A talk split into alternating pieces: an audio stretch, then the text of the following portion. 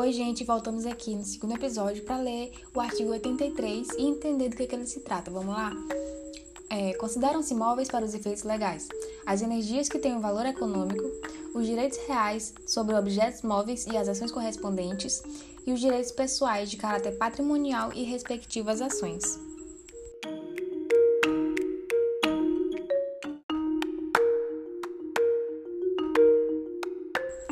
Agora a gente vai entender um pouquinho sobre o que são os bens móveis por determinação legal. O artigo 83 do Código Civil descreve os bens que não seriam propriamente móveis, segundo o atributo da mobilidade, mas que ainda assim o legislador optou por conferir essa natureza. É que ocorre com as energias que têm um valor econômico, lá no inciso 1, os direitos reais sobre os objetos móveis e as ações correspondentes, lá no inciso 2, e os direitos pessoais de caráter patrimonial e respectivas ações, lá no inciso 3. Inversamente do que ocorre com os bens móveis por determinação legal, a opção legislativa de atribuir a natureza de bens móveis a determinados bens claramente prioriza a circulação desses bens, em detrimento de uma maior segurança jurídica advinda das formalidades inerentes à circulação dos bens imóveis.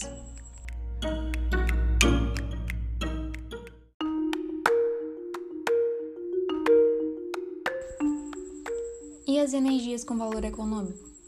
Apesar da notória relevância econômica da energia elétrica por força do artigo 83, inciso 1 do Código Civil, toda e qualquer forma de energia que tenha um valor econômico, independente das, das eventuais dificuldades de quantificar esse valor, tem a natureza jurídica de bem móvel.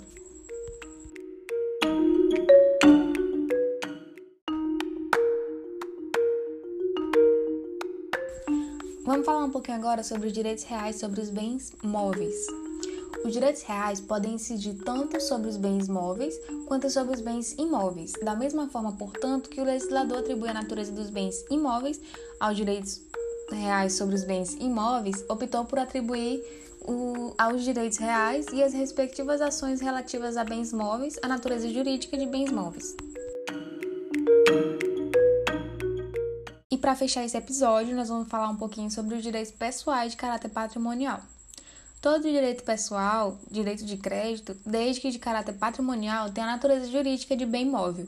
Ficam excluídos com isso os direitos pessoais inerentes a relações não, patrimoniais de família, como guarda de filhos, poder familiar, respeito recíproco entre os cônjuges, etc. Os direitos das personalidades e todos os outros é, direitos desprovidos de conteúdo econômico.